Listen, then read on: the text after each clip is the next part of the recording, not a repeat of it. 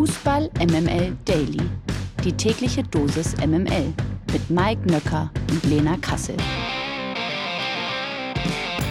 Einen wunderschönen guten Morgen. Es ist Dienstag, der 7. März. Ihr hört Fußball MML Daily. Das freut uns wie jeden Morgen sehr. Und was soll ich sagen? Heute Abend ertönt sie wieder die Champions League-Hymne. Wir sind sicherlich alle ganz aufgeregt. Es wartet ja ein fantastisches Fußballspiel auf uns. Und an diesem Morgen begrüße ich den Manuel Neuer von Fußball MML Daily, frisch von der Schwabenrunde aus dem Skiurlaub. Guten Morgen, Mike Nöcker. Borussia Dortmund, international. Das ist doch die Europapokal. Das ist doch die Champions League-Hymne, oder? Das Europapokal. Ist die, das ist die deutsche Champions League-Hymne. Genau richtig. genau richtig. Ja. Verzeihung, ich bin schon so eingestimmt. Quasi schon auf Champions League eingestellt, medikamentös. Dann, dann lass mal ja nicht lange warten. MML International. Heute Abend könnte Borussia Dortmund als erstes deutsches Team in dieser Saison ins Viertelfinale der Champions League einziehen. Die Dortmunder spielen bekanntlich gegen den FC Chelsea. Im Hinspiel gab es ein 1 zu 0. Wir erinnern uns alle an Speedy Gonzales, nämlich Karim Adeyemi mit seinem Mega-Solo. Der wird heute Abend allerdings verletzungsbedingt nicht dabei sein. Außerdem ist immer noch unklar, ob Gregor Kobel zwischen den Pfosten stehen wird. Der Schweizer flog zumindest mit nach London. Ein wenig Hoffnung scheint es also zu geben. Und Chelsea, ja, die stehen nach wie vor nur auf Platz 10 der Premier League. Immerhin gewannen die Blues zuletzt am Wochenende mit 1 zu 0 gegen Leeds.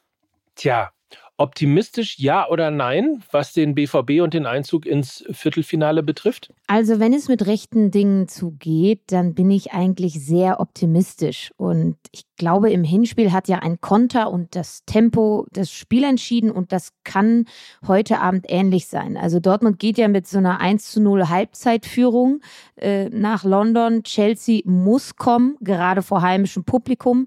Da wird es zwangsläufig aber auch Lücken geben, die der BVB dann eben nutzen muss. Ähm, ich glaube, Nico Schlotterbeck wird eine enorm wichtige Rolle einnehmen, weil er ein Spieler ist, der mit präzisen, langen, hohen Bällen, wie eben auch ja im Hinspiel gesehen auf Karim Adeyemi, den er ja immer wieder gesucht hat, so ein offensives Pressing überspielen kann. Also wenn Chelsea draufdrückt, dann hat Nico Schlotterbeck die Qualitäten, einen sehr sauberen Spielaufbau hinzukriegen und so sehr, sehr wichtige Umschaltsituationen einzuleiten. Auf die wird es nämlich heute Abend definitiv ankommen. Es wäre sehr, sehr gut, wenn Daniel Mahlen fit wäre, weil er ist eben der zweitschnellste Spieler im Kader nach Adeyemi, der ja, wie du schon gesagt hast, nicht mit dabei ist. Das wäre echt wichtig, um für offensive Entlastungsmomente zu sorgen, mit dem Tempo dann eben ins Umschalten zu kommen. Was auch eine große Schwächung leider für den BVB ist, dass Riasson gelb gesperrt fehlt. Ähm, er wäre die wesentlich zweikampfstärkere und defensivere Option für links hinten gewesen. Da wird jetzt vermutlich Rafael Guerrero starten. Da habe ich ein bisschen Bauchweh, muss ich ehrlich äh, gestehen, weil er natürlich seine Stärken eher in der Offensive als in der Defensive hat. Und ich glaube, wenn du so einem enormen Druck ausgesetzt wirst wie heute Abend, weil eben Chelsea kommen muss äh, und du da nicht verteidigst, dann kann das ganz schnell sehr, sehr schwierig werden. Ähm, von daher habe ich linke Abwehrseite beim BVB ein bisschen Bauchweh. Ich glaube allerdings, dass das Spiel sowieso eher in der Mitte entschieden wird. Äh, der BVB vermutlich in dem 4-3-3, das heißt ein Dreier-Mittelfeld. Chelsea zuletzt oft im 4-2-3-1, jetzt in, in Leeds im 3-4-3. Das sind beide Systeme, die aber nur mit zwei Sechsern agieren. Das heißt, wenn der BVB das schlau anstellt, befinden sie sich im Zentrum immer in Überzahl, weil sie eben drei Leute haben und nicht nur wie Chelsea zwei. Das kann der Schlüssel zum Erfolg sein. Ab durch die Mitte, da Ballgewinne provozieren aus einem Mittelfeldpressing heraus. Und das wären jetzt so meine sportlich-taktischen Ansätze, die ich äh, wählen würde, wenn es heute abends um Coachen geht. Aber ich bin ja nicht der Coach und deshalb dürfen wir gespannt sein, was Edin Terzic da heute Abend einfällt. Es ist auf jeden Fall eine machbare Aufgabe. Das Momentum liegt auf Seiten der Dortmunder. Chelsea ist ein Team ohne Herz. Wenn der BVB eines hat, dann Leidenschaft und Herz in diesem Jahr. Von daher, wenn es mit rechten Dingen zugeht, dann wird der BVB heute Abend ins Viertelfinale einziehen. Sebastian Kehl hat es ja auch gesagt, gestern äh, zerreißen müssen sie sich bis ans Ende gehen, bis ans Limit gehen und darüber hinaus. Ich bin mir relativ sicher, dass sie das tun wollen. Insofern drücken wir natürlich dem BVB und seinen Fans auf jeden jeden Fall die Daumen. Der Anstoß an der Stamford Bridge ist um 21 Uhr und übertragen wird das Spiel bei Amazon Prime Video. Natürlich wollen wir euch nicht vorenthalten, dass zu gleicher Zeit auch Benfica Lissabon um den Einzug ins Champions League Viertelfinale spielt. Benfica empfängt Club Brügge. Im Hinspiel setzten sich die Portugiesen ja mit 2 zu 0 durch. Somit ist die Tür zum Viertelfinale aus Sicht von Benfica ja schon ein ganzes gutes Stück geöffnet. Der Knaller des Tages. Arminia Bielefeld hat auf seine Krise reagiert und sich von Sportgeschäftsführer Samir Arabi mit sofortiger Wirkung getrennt. Die Ostwestfalen teilten am Montagabend mit, dass Arabi die Trennung selber vorgeschlagen habe, um den Weg für einen Neuanfang frei zu machen. Zitat, in der aktuell kritischen sportlichen Situation möchte ich mit meinem Rückzug einen persönlichen Beitrag dafür leisten, damit an zentraler Stelle im Verein ein neuer Impuls gesetzt werden kann, erklärte Arabi. Ja, nach dem Bundesliga-Abstieg in der vergangenen Saison droht nämlich der Arminia der Sturz in die dritte Liga. Nach 23 Spielen liegen die Bielefelder auf dem Relegationsplatz 16. Am Sonntag wurde eine 3 zu 0 Führung bei Eintracht Braunschweig noch verspielt. Zitat auch. In der Analyse unserer aktuellen Lage haben wir uns auch diesmal offen und vertrauensvoll ausgetauscht. Zum Abschluss unserer Gespräche sind wir einvernehmlich zu dem Schluss gekommen, uns zu trennen, sagte der Aufsichtsratsvorsitzende Hartmut Ostrowski. Wir wollen die Position des Hauptverantwortlichen für den Sport beim DSC neu besetzen und werden entsprechende Gespräche führen. Kurzfristig geht es nur um den Klassenerhalt. Um, ähm, Arabi begann ja seine Tätigkeit im März 2011 als sportlicher Leiter in Bielefeld. Im September 2016 berief ihn der Aufsichtsrat dann zum Sportgeschäftsführer. Also er war eine ganze Ecke lang bei Arminia Bielefeld tätig. Jetzt also die Trennung und eventuell ja die logische Konsequenz für ja mitunter jetzt fast ein Jahr sportlichem Absturz. Ja, und das könnte tatsächlich auch ein Knaller des Tages sein, denn der Bundesligist SC Freiburg muss im Achtelfinal-Hinspiel der Europa League bei Juventus Turin mit weniger Fanunterstützung auskommen als erhofft. Denn der italienische Rekordmeister und die Behörden entschieden, dass die über die Mitgliedschaften beim Heimverein erworbenen Karten von SC-Anhängern für das Spiel am Donnerstag storniert werden. Zitat, der Sportclub bedauert die Entscheidung, hieß es in einer am Montagabend veröffentlichten Mitteilung der Freiburger. Weiter im Zitat, wir haben uns beim gastgebenden Verein für andere Lösungen eingesetzt und Angebote zur Mitarbeit bei der Umsetzung eines zusätzlichen Sicherheitskonzepts gemacht. Diese Angebote wurden leider nicht angenommen, teilten die Breisgauer mit. Die Freiburger organisieren daher kurzfristig ein Public Viewing im Europaparkstadion. Die Tickets sind kostenlos. Der Kommentar der Woche. Der kommt in diesem Fall von Trainerlegende Hermann Gerland. Der hat sich in einem Interview mit dem Kicker nämlich wie folgt geäußert. Zitat, ich gehe auch heute noch so oft wie möglich zum Platz und was höre ich da heute von den Trainern? Passen, passen, passen oder schieben, schieben, schieben. Ich höre nie dribbel, dribbel, dribbel. Damit verhinderst du Kreativität. Und weil der Tiger nicht nur meckert, sondern auch macht, hat Hermann Gerland gemeinsam mit dem DFB-Jugendtrainern Hanno Balic und Hannes Wolf ein neues Trainingskonzept geschaffen. Der DFB plant sogar die Einführung des neuen Konzepts im Kinder- und Jugendbereich. Besonders im Fokus sollen dabei individuelle Fertigkeiten im Zweikampf, Dribbling und Abschluss stehen.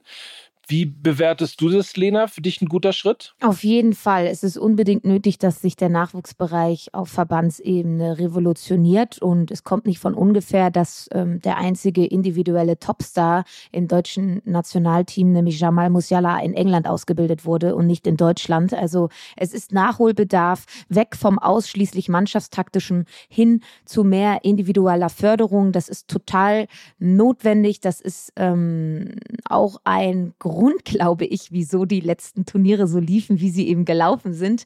Ähm, ausschließlich mannschaftstaktisch wirst du im modernen Fußball nicht mehr zum Erfolg kommen. Es ist zu ausrechenbar. Und ich glaube, Mike, wir haben da ja schon mal drüber gesprochen, ne?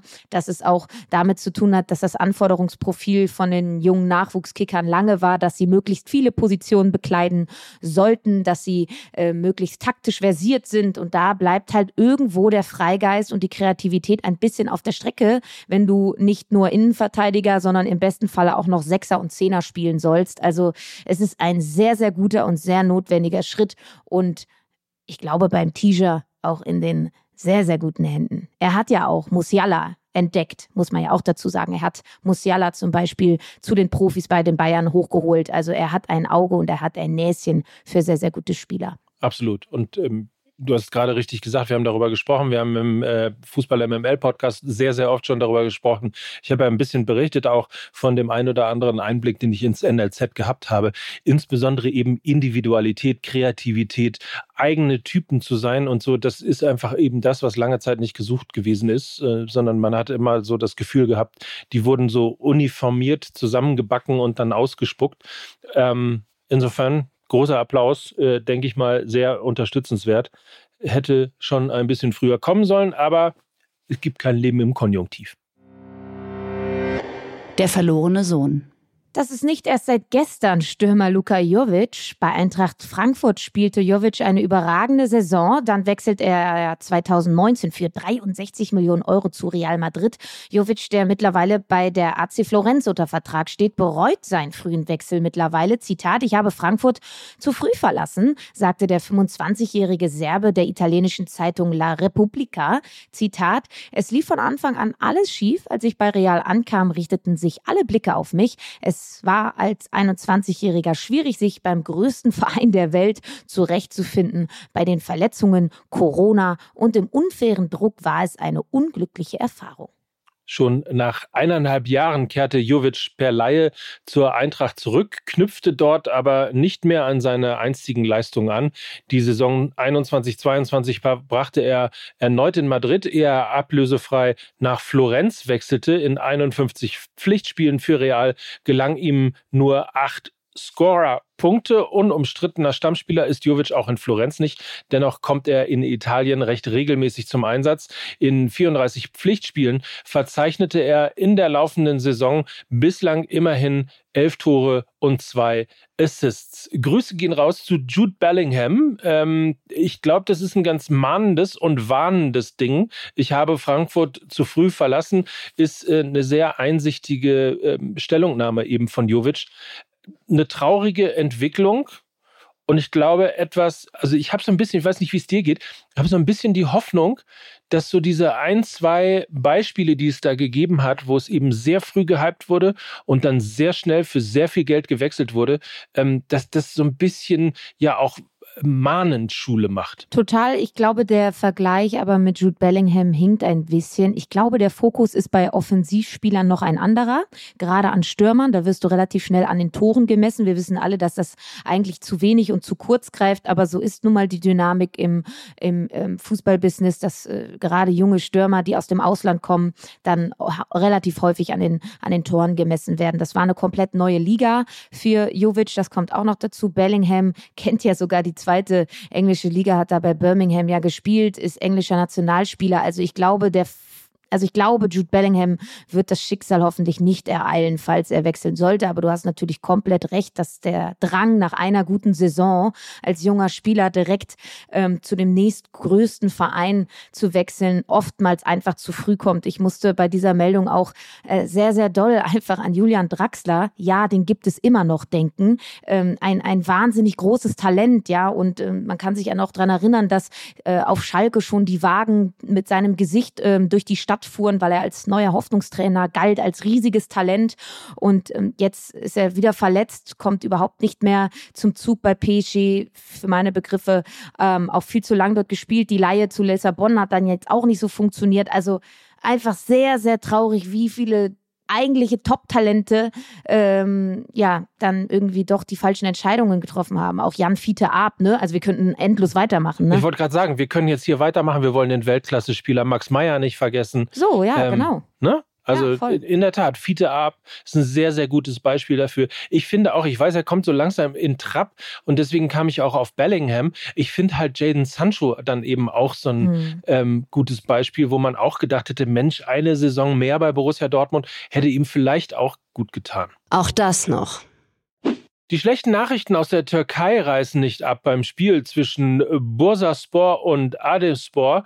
In der dritten türkischen Liga ist es am Sonntag zu heftigen Szenen gekommen. Fans der Gastgeber haben Ahmedspor-Profis mit Gegenständen, Feuerwerkskörpern und sogar einem Messer beworfen. Nach Abpfiff soll es obendrein im Innenraum des Stadions zu weiteren gewaltvollen Auseinandersetzungen gekommen sein. Verlierer des Tages.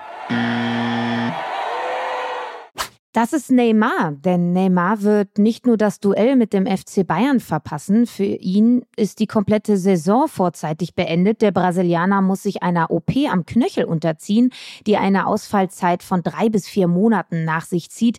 Das bestätigte PSG gestern. Neymar wird in dieser Saison also kein Spiel mehr absolvieren können.